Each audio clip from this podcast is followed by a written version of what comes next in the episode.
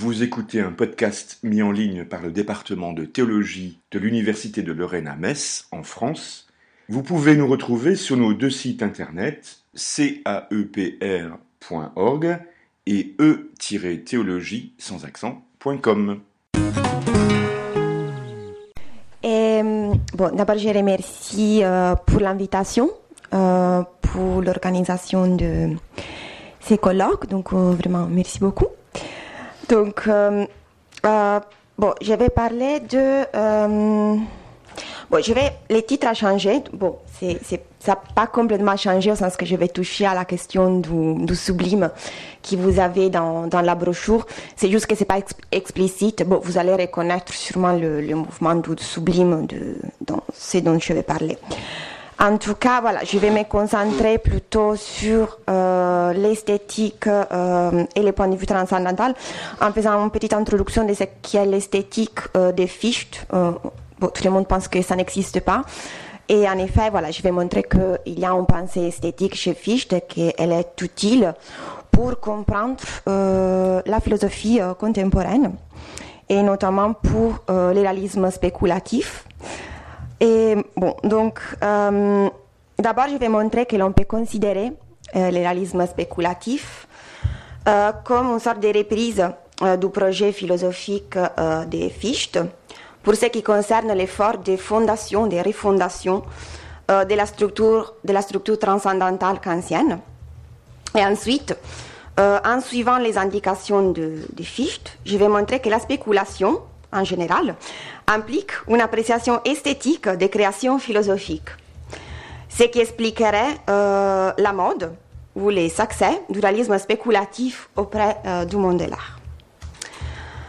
Donc pour euh, commencer, il faut se souvenir de ce qui motive l'entreprise spéculative de, Fichte, ce qui est la critique que Salomon Maimon avait adressée à Kant. Donc Maimon avait critiqué Kant en disant que les jugements synthétiques a priori sont dépourvus de nécessité.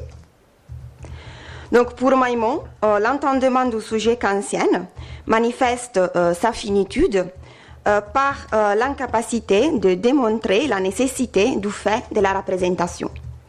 Donc ces limites, les limites du sujet kantien, se manifestent par l'impossibilité d'attendre les principes à partir euh, duquel la totalité de l'expérience possible pourrait être déduite plutôt que euh, vérifiée a posteriori.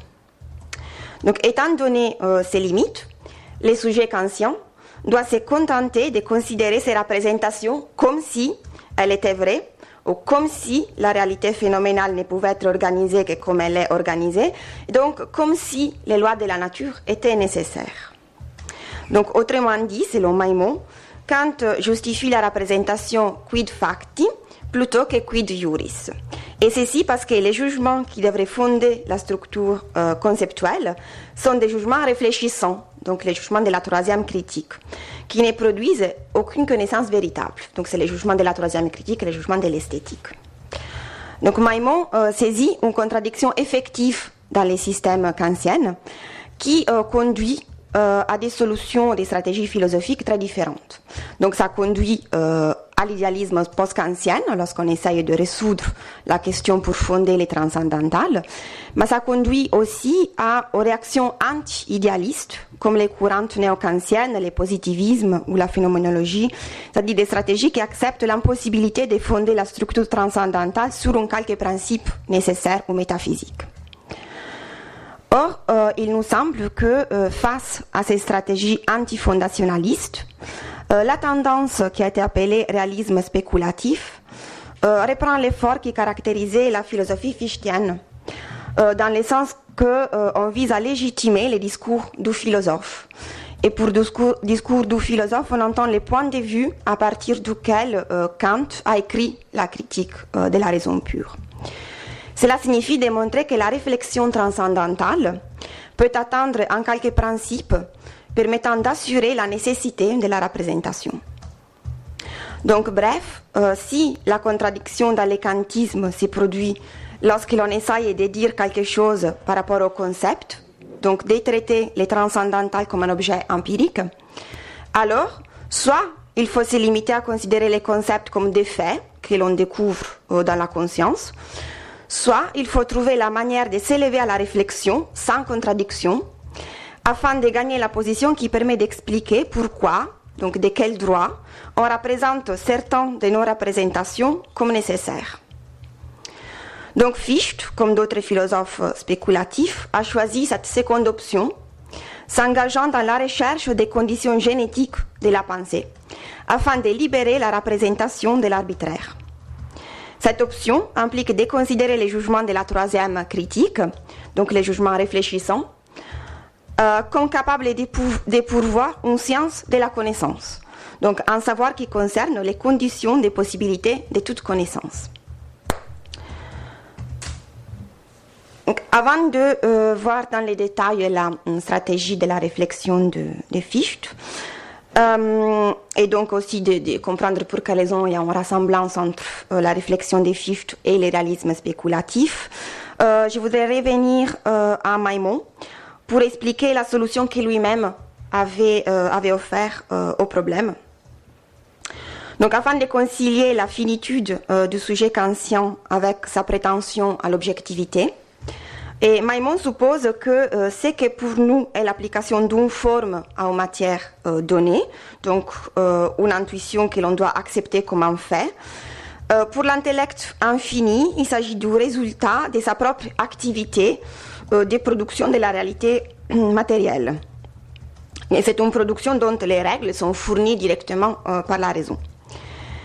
Ainsi, ce que pour nous est une intuition, est en réalité euh, la somme des, différentiels comme production de l'entendement infini.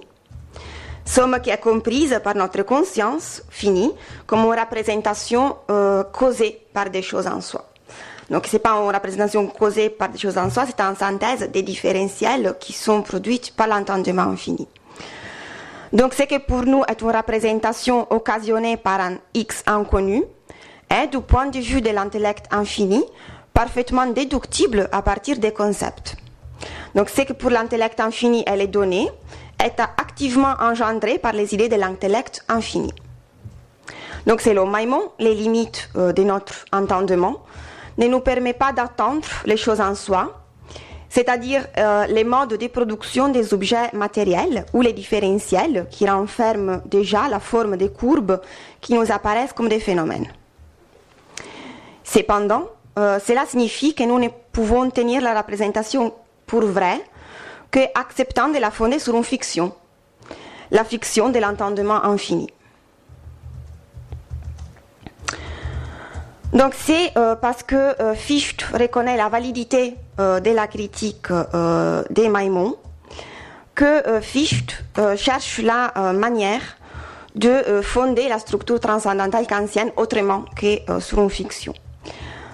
Euh, donc, euh, son effort vise à prouver l'identité du fini et de l'infini, c'est-à-dire du sujet transcendantal et du sujet de la, réflexion. Donc, afin d'éviter la conclusion sceptique de euh, c'est-à-dire de fonder la représentation sur une fiction, Fichte s'efforce de montrer que l'intuition intellectuelle, qui est celle de l'intellect infini de Maimon, est du ressort de l'entendement fini et qu'elle n'implique pas la connaissance euh, que Kant avait attribuée à Dieu, c'est-à-dire que toute chose sensible peut être déduite et produite directement à partir du concept.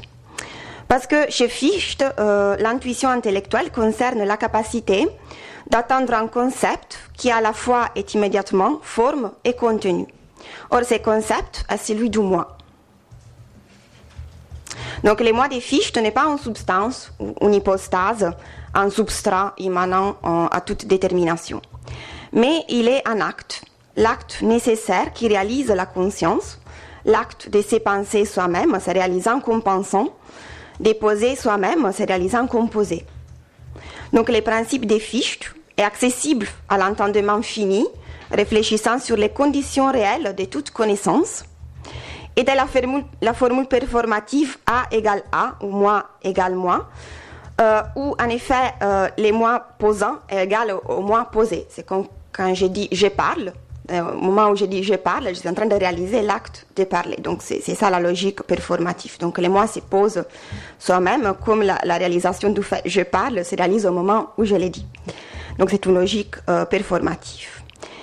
Ainsi, ce qui permet de fonder la représentation n'est pas une fiction, comme chez les euh, sceptiques euh, Maïmon, mais les lois de l'identité réflexive. Et cette loi est sans alternative possible. Donc la position du sujet-objet est l'identité de l'effectuation et de l'effectuer.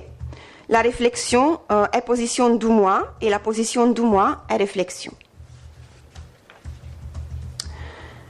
Donc l'objectif des Fichte consiste à fonder les discours philosophiques sur un principe indubitable c'est-à-dire euh, à légitimer l'entreprise des justifications des savoirs particuliers face à un nouveau genre euh, de scepticisme, un scepticisme que l'on pourrait appeler post-critique et qui apparaît comme une conséquence euh, de la finitude du postulat de finitude du sujet kantien.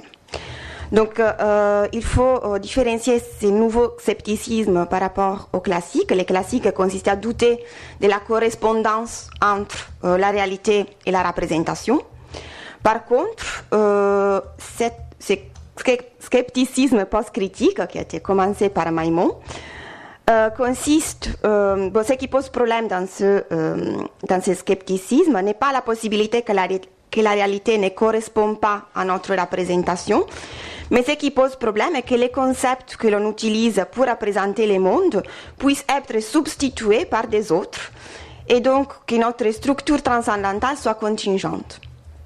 Autrement dit, le scepticisme post-critique est une forme de relativisme, aboutissant dans les formules les plus extrêmes à admettre sans restriction l'équivalence de toute représentation et de tout discours, indépendamment euh, de l'efficacité de ces représentations à décrire euh, le monde empirique ou la réalité donnée. Il nous semble alors qu'on euh, peut comparer l'entreprise de Fichte et celle de la spéculation contemporaine euh, sous l'angle de euh, l'antiscepticisme, l'antirelativisme, et notamment les considérant comme des stratégies qui partagent les besoins de fonder la structure transcendantale sur un quelques principes non conceptuels, une idée que l'on peut attendre par réflexion euh, transcendantale. Cependant, avant de voir près les euh, stratégies de la euh, spéculation contemporaine, donc du réalisme spéculatif, euh, il faut approfondir la question de la réflexion transcendantale fichtienne et son rapport avec les jugements de la troisième critique kantienne, donc les jugements réfléchissants. Donc chez Fichte, la réflexion transcendantale est le véritable discours du philosophe je cite les points de vue à partir duquel les philosophes transcendantaux contemplent tout savoir. Fin citation. C'est une citation de, sur les concepts de la doctrine de la science euh, ou euh, ce que l'on appelle philosophie. C'est l'un des premiers textes de, Fichte avant la doctrine de la science. Il s'agit, comme on lit euh, dans la deuxième introduction de la doctrine de la science, Nova Méthode, cette fois, d'expliquer celui qui a été les problèmes de la philosophie. Je cite, comment on passe du fait de la représentation à la représentation qu'il existe des choses dotées d'une existence effective. La philosophie, alors, comme science de la connaissance ou comme savoir du savoir, est l'activité qui permet de légitimer euh, les concepts de l'entendement, donc la structure euh, transcendantale, c'est-à-dire les conditions de la représentation scientifique euh, de la réalité, les fondant sur un principe de réflexion que l'on peut attendre seulement une fois abandonné les points de vue ordinaires pour attendre les points de vue transcendantal. Comme on lit dans, sur les concepts de la doctrine de la science, Fichte explique que, je cite, par cette action libre, quelque chose qui en soit déjà formé, l'action nécessaire de l'esprit humain, c'est-à-dire la capacité de connaître par détermination, est admis comme contenu dans une nouvelle forme, la forme du savoir ou de la conscience, et par suite cette action est une action de la réflexion. Ces actions nécessaires sont séparées de la série dans laquelle elles peuvent éventuellement se présenter et elles sont établies pures de tout mélange. Fin citation. La difficulté consiste donc à séparer les concepts de l'entendement, c'est-à-dire les actions nécessaires euh, de l'esprit, des objets qui se trouvent déterminés par ces concepts euh, d'une manière contingente. Donc il faut montrer euh, la nécessité de la forme des jugements synthétiques a priori, indépendamment de leur réalisation dans l'expérience. Pour ainsi faire, nous dit Fichte, les modes d'action nécessaires de l'esprit doivent être séparés par l'abstraction réfléchissante. Cependant, la question se pose de savoir euh, je cite, selon quelles règles la liberté procède lors de cette séparation ou comment l'esprit humain sait ce qu'il doit admettre et ce qu'il doit laisser. Fin citation. La réponse que l'on trouve dans les concepts de la doctrine de la science est la suivante. Je cite, Il n'y a pour cette affaire aucune règle et tu ne peux y en avoir. L'esprit humain fait divers tentatives. Il est guidé tout d'abord par les sentiments obscurs et nous n'aurions aujourd'hui aucun concept distinct et sérieux et euh, serions toujours la motte des terres qui s'est soustraite au sol si nous n'avions commencé par sentir obscurement euh, ce qui nous connûmes plus tard distinctement. C'est là l'histoire de la philosophie. Fin citation. Donc toute la difficulté consiste euh, en ceci, que afin de fonder l'expérience, la philosophie doit s'élever au-dessus de l'expérience c'est-à-dire au point de vue transcendantal.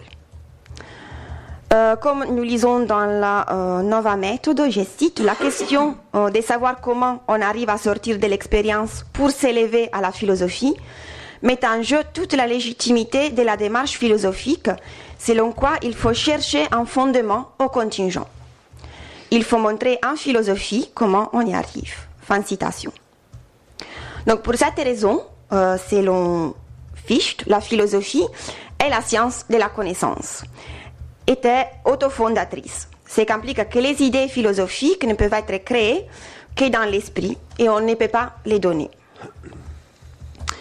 Ainsi, euh, dans une remarque euh, sur les concepts de la doctrine de la science, Fichte note que, euh, je cite, il résulte de cela que les philosophes en ont moins besoin du sentiment obscur de ce qui est juste ou du génie que les poètes ou l'artiste. Cela a seulement lieu sur un autre mode. Les derniers ont besoin du sens de la beauté, les premiers de celui de la vérité. Fin citation. Donc les actions de l'esprit sur lesquelles les philosophes euh, réfléchissent afin de les réunifier sur un principe euh, les ordonnant d'une manière systématique doivent être euh, supposées s'accorder avec l'idée qu'il s'agit de trouver donc les sentiments qui guident les philosophes est un sentiment qu'ils partagent avec l'artiste et qui consiste à construire une représentation euh, de la représentation finalisée euh, en accord avec une idée, un principe de réflexion. Donc les philosophes auraient besoin d'un sens esthétique afin d'orienter euh, l'imagination dans son activité, de représenter l'activité du sujet connaissant en accord avec une idée, c'est-à-dire un universel non donné. Donc la spéculation des fiches, la spéculation contemporaine, implique dans son propre mécanisme ou euh, procédé une phase où l'appréciation esthétique euh, des produits euh, de l'esprit est fondamentale, au moins pour des raisons heuristiques. Or, on sait que Fichte est le seul idéaliste allemand à ne pas avoir écrit ni sur l'art ni sur l'esthétique d'une manière organique. En tout cas, on sait que la doctrine de la science était censée euh, se composer aussi d'une esthétique. Donc, je cite, une théorie entièrement déterminée de l'agréable, du beau et du sublime. Fin citation, comme annoncé déjà dans sur les concepts de la doctrine de la science, donc euh, très tôt.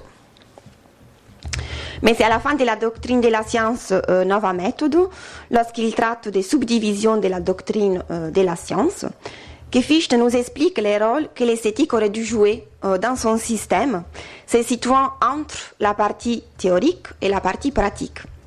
Donc la partie pratique est, euh, non, la partie théorique est celle où on regarde la réalité du point de vue commun, c'est-à-dire là où on détermine euh, la réalité par concept. Donc on voit les objets comme données. tandis que la partie pratique est celle où l'on transforme cette même réalité. Donc selon Fichte, les philosophes spéculatifs est celui qui doit adopter un point de vue lui permettant d'observer à la fois euh, l'homme théorique et l'homme pratique. Je cite à ces propos euh, la Nova méthode. Les deux points de vue ne doivent pas être opposés absolument l'un à l'autre, mais ils doivent être réunis par un certain moyen terme. Ces moyens termes est l'esthétique. Fin citation. L'esthétique est donc ce qui permet de passer du point de vue commun au point de vue transcendantal. Je cite encore, au point de vue commun, le monde apparaît comme donné, au point de vue transcendantal comme fait, au point de vue esthétique, il apparaît comme donné, comme si nous l'avions fait et nous l'aurions fait nous-mêmes. Fin citation. Or, ce point de vue esthétique est fondamental afin d'atteindre les niveaux de la réflexion et c'est donner la science spéculative, c'est-à-dire la philosophie comme savoir du savoir. Du savoir théorique, qui sont les sciences de la nature, et du savoir pratique, donc tout ce qui concerne l'activité euh, du sujet en tant que libre.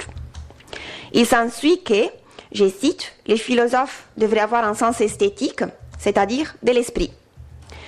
Il n'est pas pour autant nécessairement poète, écrivain ou orateur, mais l'esprit par la formation duquel on s'élève au point de vue esthétique doit également animer les philosophes. Sans cet esprit, on ne parviendra jamais à rien en philosophie. Fin citation. L'activité philosophique au sens propre, c'est-à-dire l'activité idéale, est la réflexion par laquelle on cherche, par observation de l'activité réelle, théorique et pratique, les principes capables de démontrer comment on arrive à produire des représentations que nous représentons comme nécessaires. Donc l'activité idéale comme réflexion philosophique a besoin d'esprit, c'est-à-dire d'un certain sentiment obscur qui est partagé par l'artiste et par les philosophes, et qui est un sentiment qui fiche défini instinct aux pulsions esthétiques. Il est défini comme instinct esthétique dans les lettres sur euh, lettres sur la lettre et l'esprit dans la philosophie.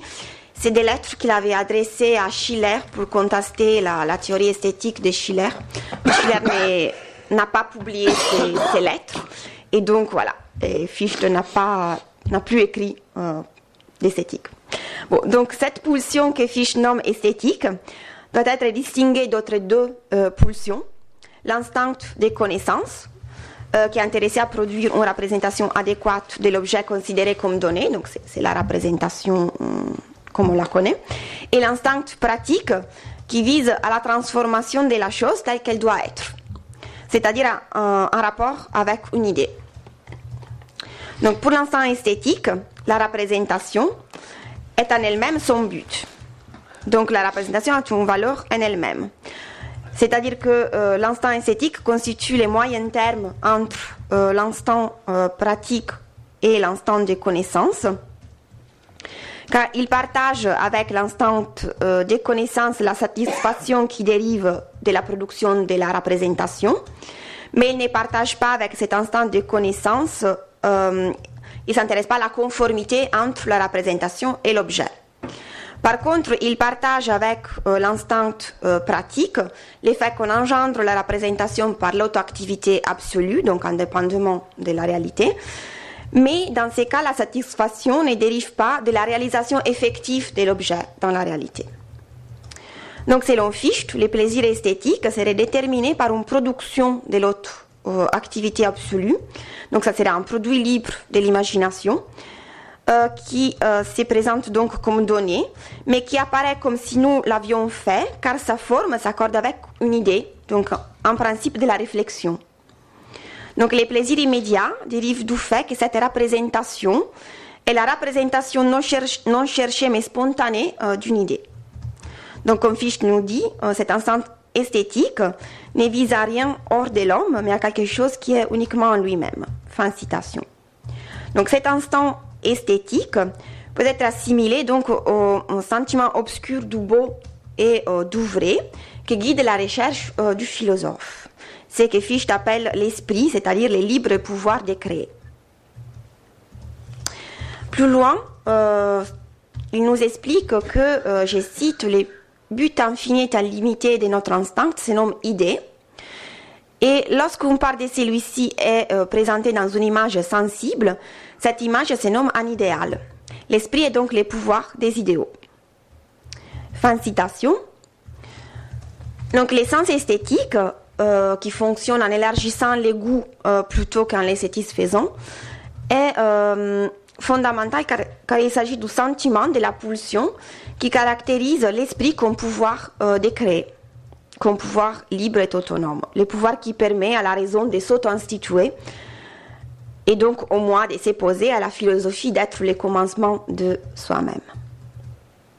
Donc le point de vue esthétique, qui est le moyen terme entre les points de vue théoriques et les points de vue euh, pratiques, est celui qui nous permet de nous élever au point de vue euh, transcendantal, c'est-à-dire au point de vue de la réflexion.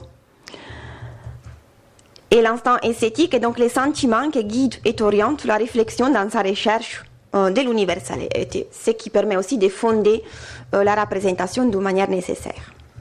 Donc la philosophie des Fichte est une science de la connaissance comme condition de toute connaissance. Et elle consiste dans une observation de l'activité euh, de l'esprit pour trouver les principes qui rendent l'activité euh, représentative génétiquement possible.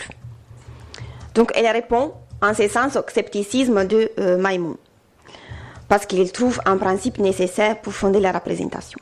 Cependant, comme l'on vient de voir, la philosophie des Fichte est aussi une esthétique des productions de l'esprit, une contemplation des mouvements et des activités du moi, dont la représentation résulte agréable lorsqu'elle s'accorde avec les idées les plus hautes, c'est-à-dire les, les, principes qui fondent cette activité euh, même. Donc face au scepticisme qui vise à l'impuissance du discours euh, philosophique, entendant le discours philosophique comme la réflexion qui est capable de fonder euh, la connaissance, Fichte réaffirme la puissance de la raison et fait de la philosophie la science de toute connaissance, une science qui doit euh, sur un instinct esthétique et qui juge la représentation du point de vue de sa conformité aux idées, c'est-à-dire euh, euh, en conformité à des principes génétiques. Et donc, cette vérité n'est pas sous les critères de correspondance avec la réalité. Donc, c'est une correspondance avec les principes génétiques qui est l'idée, euh, plutôt qu'une correspondance de la représentation avec la réalité extérieure. Donc, il nous semble que euh, on peut reconnaître dans la spéculation contemporaine, donc le réalisme spéculatif, le dit réalisme spéculatif, à la fois la même motivation qui est à la base de la spéculation des fiches, c'est-à-dire une réaction contre euh, ce qu'on avait appelé scepticisme post-critique ou antifondationalisme relativiste, soutenant l'équivalence de toute euh, représentation.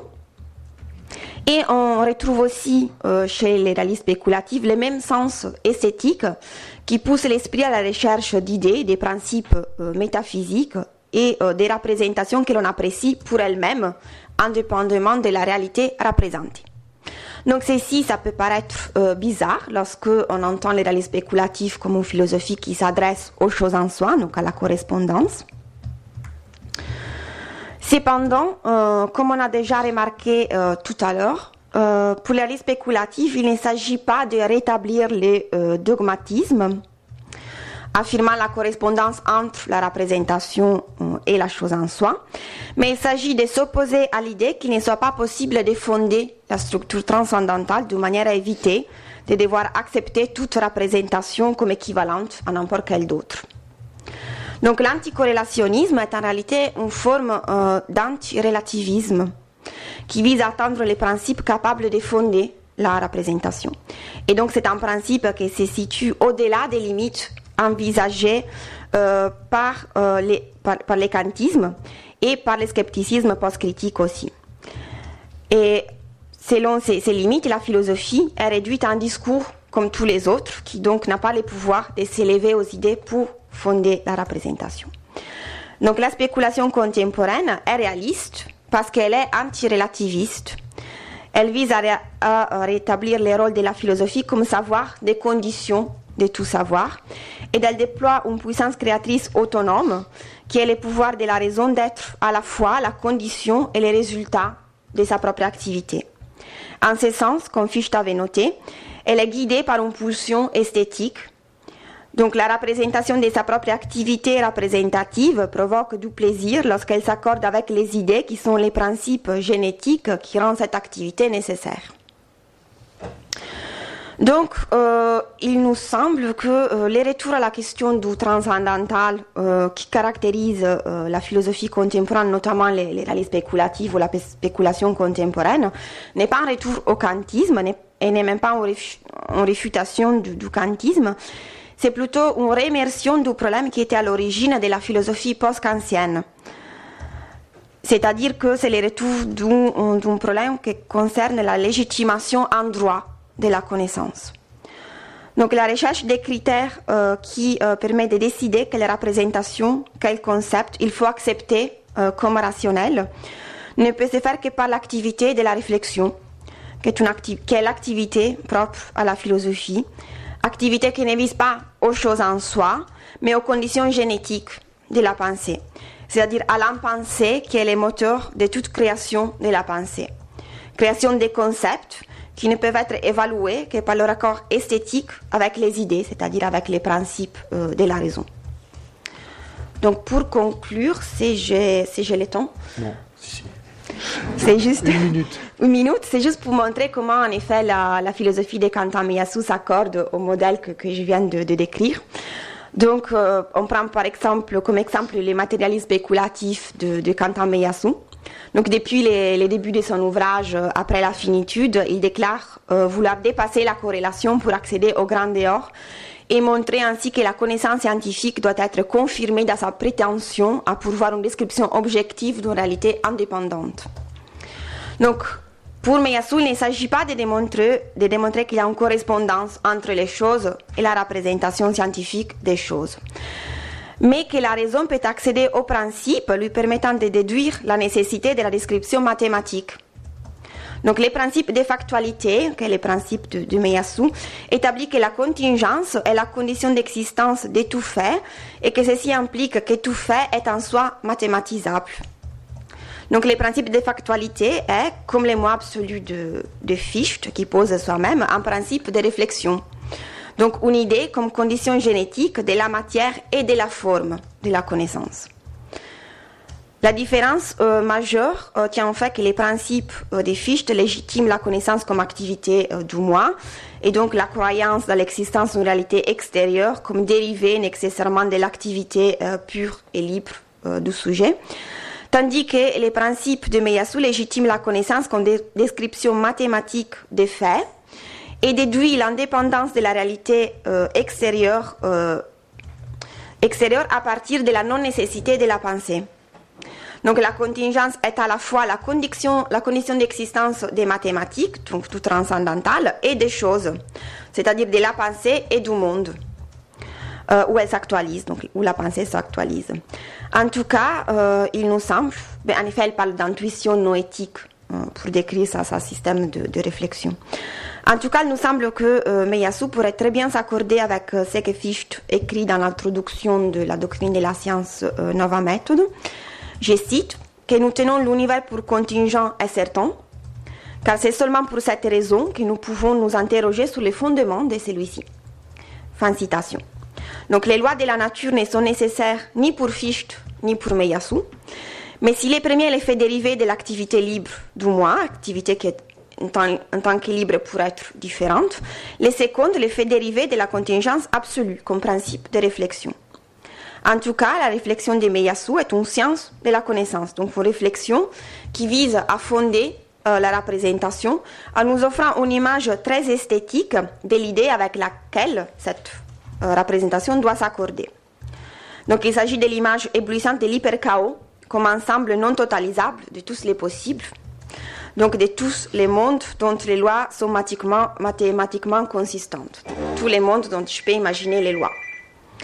Donc la représentation de cette idée euh, a une valeur en elle-même, en tant que représentation et pas par rapport euh, à l'expérience. Elle ne fait référence à aucune réalité dont on peut faire expérience, mais elle concerne la condition génétique euh, de toute condition de l'expérience. Donc on a l'impression euh, que l'instant esthétique fichtien est parfaitement réalisé euh, dans Après la finitude, on ouvre euh, d'esprit où l'esprit, émancipé de la réalité, est libre d'étendre son activité au-delà euh, de l'expérience, mais pour fonder la représentation, donc l'expérience en droit plutôt que de fait. Merci. Merci.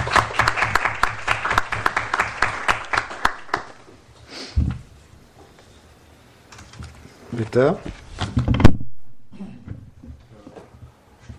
Bon, ce que vous avez dit, la manière de laquelle vous avez raconté ce que pensait Fichte, c'était très clair et c'était très détaillé, mais euh, je me pose la question de savoir si euh, s'il est vraiment fécond euh, de s'occuper de Fichte du point de vue systématique. Alors, le point de départ de la philosophie Fichte, si je l'ai bien compris, est la critique de la théorie de conscience de soi de, de Kant.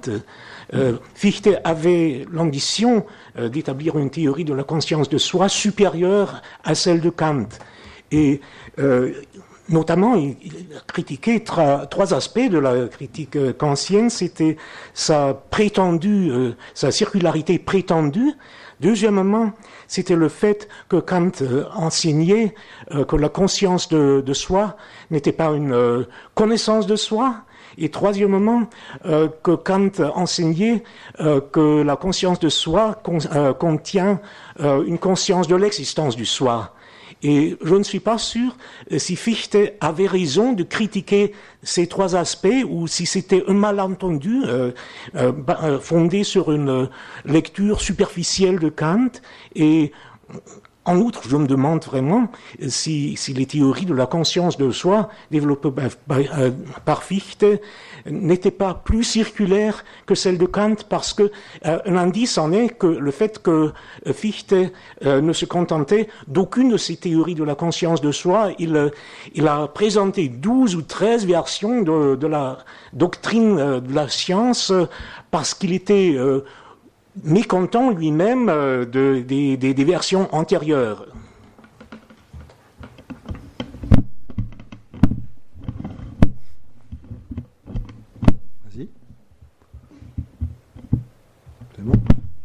C'est bon? Euh, donc, euh, la critique de, des, des fiches à Kant, en effet, reprend celle, celle des Ce C'est pas une conscience, une conscience de soi au sens, au sens où on conçoit les, sujets comme, une substance qui, a conscience de soi. C'est une question de... Bon, la, critique qu'il qui, adresse à Kant concerne euh, l'impossibilité de euh, la, la, contradictoriété en effet qu'il y a dans, euh, dans la critique elle-même. C'est-à-dire même pour soutenir ce qui, qui, était, qui, avait déjà été remarqué par même même pour soutenir les sujets est fini, donc pour dire les mois est fini, les sujets est fini. si les sujets est fini, il ne peut pas les dire. Donc pour, pour dire les sujets est fini, je ne peux pas être un sujet fini. Parce que pour être capable de de, soutenir, cette, de proférer cette proposition, cette, cette, vérité, si je veux que la, la, la vérité, les sujets finis soient vrais, moi qui l'a dit, je ne peux pas être fini. Parce que sinon, c'est-à-dire un sujet fini ne pourrait pas être sûr de la vérité, de la proposition, je suis fini. Donc c'est cette contradiction-là que, que Fichte va viser. Donc il dit pour dire les sujets finis, il faut, se place, il faut, il faut considérer les, les points de vue du philosophe qui dit les sujets finis. Et donc, c'est ce genre de contradictions qu'il va, qu'il va trouver à l'intérieur du système, euh, du système kantien. Donc, son système est un système pour euh, assurer la non-contradictoriété entre les discours du philosophe et les contenus du discours du philosophe. Donc, euh, donc, c'est ce qu'il essaye, qu'il essaye de faire, dire oui, les mois est fini, mais moi qui dis que, les, que le sujet est fini, je dois me placer dans une position qui me donne le droit de soutenir la finitude du sujet, par exemple. Et ça concerne toutes les propositions que l'on trouve euh, dans la critique. Donc, c'est ce qui fait, euh, qui fait, ce qui fait Fichte est euh, montrer d'une part cette contradictoriété performative à l'intérieur de tous les systèmes philosophiques.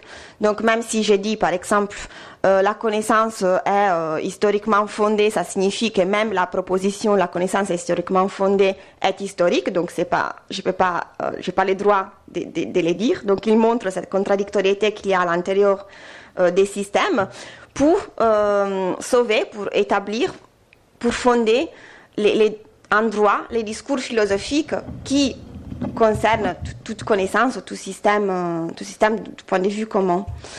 Donc, euh, donc en effet, euh, il montre une circularité comme contradictoire et il essaye de rétablir une autre circularité, bien sûr, qui est la circularité de la logique performative. La logique performative est celle qui, qui, se fonde tout simplement sur le fait que il y a certaines choses qui, une fois qu'elles sont dites, se réalisent. Donc, euh, donc les, les, moi, en effet, réalisent soi-même de la même manière que quand je dis je parle, je, réalise le fait de parler. Donc, c'est juste une fondation du, discours ou, du droit de, de, description du système philosophique à partir d'un point qui, est un point, euh, qui est un point absolu, qui est un, point qui n'est pas contradictoire au moins. J'aurais une petite question sur la phrase qui m'a intéressé et que j'ai pas bien compris. C'est le monde esthétique, c'est le monde comme si nous l'avions fait. Quand il parle de, du, du, monde esthétique, est-ce qu'il parle ici de la beauté naturelle? Ou est-ce qu'il parle du monde de, de, de l'art et de la beauté naturelle, de l'ensemble des, des, deux? Et comme si nous l'avions fait, est-ce qu'il présuppose une, une, une, affinité entre Dieu et l'homme à partir de l'imagination productrice ou ça n'a rien à voir? Non, non. En effet, en effet euh, son, son, esthétique est très, euh, très spéciale parce que parce qu'en effet, il n'est pas une esthétique euh, des, des, choses, donc il n'est pas une esthétique ni du beau naturel ni, ni de l'art. Donc, euh, est une esthétique de la représentation en tant que représentation. Mmh, donc, donc il faut que, que je considère les activités que les moi doivent faire pour représenter le monde. Donc, je représente les activités à travers lesquelles les moi représentent le monde. Cette image est une image esthétique parce qu'elle s'accorde avec une idée. C'est esthétique plutôt au sens de l'esthétique transcendantale. C'est esthétique au sens ouais. que c'est l'intérêt en représentation sans autre finalité que la représentation pour elle-même, donc purement formelle. Et donc, en effet, il dit aussi que ce n'est pas nécessaire que l'artiste réalise l'œuvre d'art. D'accord. Il n'y a mais ça correspond parfaitement avec l'esthétique conceptuelle. Mm. À niveau, à niveau d'art contemporain, je trouve que ça s'accorde beaucoup mieux oui. que d'autres esthétiques. L'art contemporain, il y a plus de concepts que d'intuition. Oui.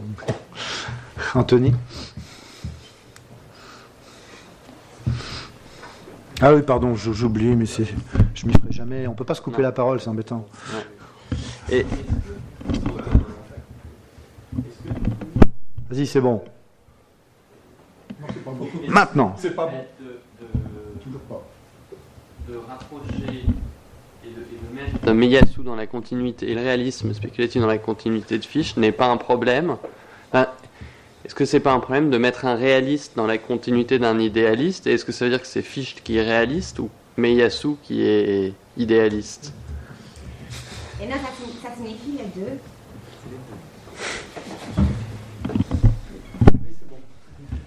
Ça signifie les deux. Ça signifie que d'abord l'idéalisme n'est pas vraiment euh, idéaliste. Euh, et n'est pas vraiment, et n'est pas vraiment idéaliste parce que, parce qu'en effet, euh, en effet, après Kant, on ne peut plus être réaliste de la même manière où on l'était avant. C'est-à-dire, ça serait absolument absurde après Kant de chercher la, vérité, un critère de vérité comme correspondance. Donc, donc la seule manière d'être réaliste est exclure que toute représentation soit, soit valable. Donc c'est pour exclure euh, que euh, toute qu'il soit nécessaire d'accepter tout genre de représentation parce qu'on ne peut pas la fonder, euh, qui, devient le, le problème. Et, et, donc je trouve que, que, là on a les mêmes problèmes entre l'idéalisme et le réalisme spéculatif. Le réalisme spéculatif, après, euh, est une forme du réalisme au même sens. C'est une forme de réalisme qui, va contre les, euh, les, relativismes, donc qui vise à l'exclusion d'au moins un certain nombre de représentations possibles. Et ça, s'appuyant sur un principe, un principe qui euh, ne peut pas être un principe tiré de l'expérience et qui donc reprend les, les mouvements qui, étaient les mouvements de, de l'idéalisme post-kantienne. Et où, pour idéalisme, je ne pense pas que qu'il faut entendre euh, qu'il qu faut entendre l'idée que les, mondes est juste dans ma tête. Euh, C'est-à-dire, Fichte aussi, normalement, on, a l'idée ou la conception que chez Fichte, les, les mondes, c'est-à-dire les non-moi, est un produit du moi. et donc c'est de la pensée. En réalité, ce qu'il essayait de faire est de montrer la nécessité du monde extérieur à partir de l'intérieur, qui est le seul point de vue dont, dont on dispose, c'est-à-dire qu'il essaye de montrer la nécessité de la représentation, que nos représentations sont les représentations du monde extérieur. Donc essaie de montrer pourquoi on est persuadé qu'il y a un monde extérieur. Donc pourquoi on a la représentation de la nécessité d'un monde extérieur, mais il est fait à partir du fait qu'il s'agit d'une représentation. Et, euh, et, je pense que les mécanismes qu'on retrouve euh, chez Meyasu plus ou moins les mêmes, donc il est fait à partir de, de l'intérieur. Et si on, si on considère d'autres réalistes spéculatifs, par exemple euh, Ray Brassier, on sait que Ray Brassier s'appuie beaucoup sur la philosophie des Sellars.